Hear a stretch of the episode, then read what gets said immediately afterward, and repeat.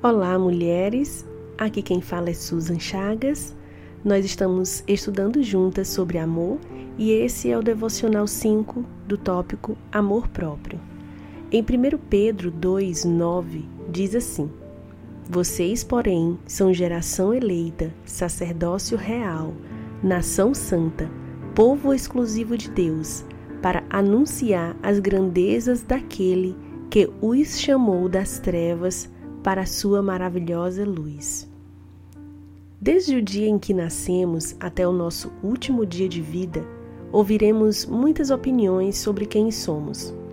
Algumas verdadeiras, outras fruto apenas de uma má impressão. De repente, alguém recortou apenas uma fotografia de um álbum inteiro e criou uma opinião sobre quem você é. Isso é normal. Se não aconteceu ainda, vai acontecer. E quantas vezes nós mesmas já fizemos isso com alguém? Mas o fato é que nós somos o que a Bíblia diz que somos. De Gênesis a Apocalipse, a Bíblia está recheada de promessas e de revelações acerca de quem Deus nos fez para ser. Em 1 Pedro 2,9, encontramos uma dessas verdades de quem somos. Eu vou detalhá-las aqui. Geração eleita. A palavra eleita significa escolhida, assim como um noivo escolhe sua noiva. Fomos escolhidas por Deus para ser sua igreja. As palavras de Jesus para nós dizem que não fomos nós que o escolhemos, mas ele quem nos escolheu. João 15:16. Somos sacerdócio real. Todos que reconhecem Jesus como Filho de Deus, o Salvador enviado ao mundo, recebem o privilégio de serem sacerdotes reais.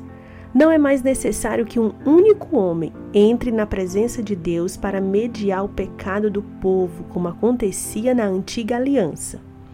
Temos o privilégio de entrar na presença de Deus por intermédio de Cristo Jesus. Somos nação santa, separados para servir a Deus, e essa é nossa missão. Somos um povo de propriedade exclusiva de Deus. Somos de Deus e ninguém nos tira de suas mãos. Fomos compradas pelo sangue de Jesus. Não somos valiosas porque temos muitas habilidades ou capacidades, mas porque pertencemos a Ele.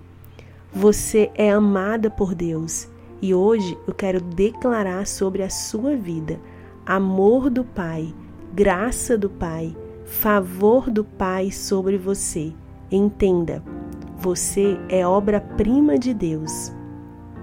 Que a partir de hoje você possa se ver como Deus te vê, se amar como Deus te ama, e a partir desse olhar, tudo, tudo, tudo ao seu redor vai mudar.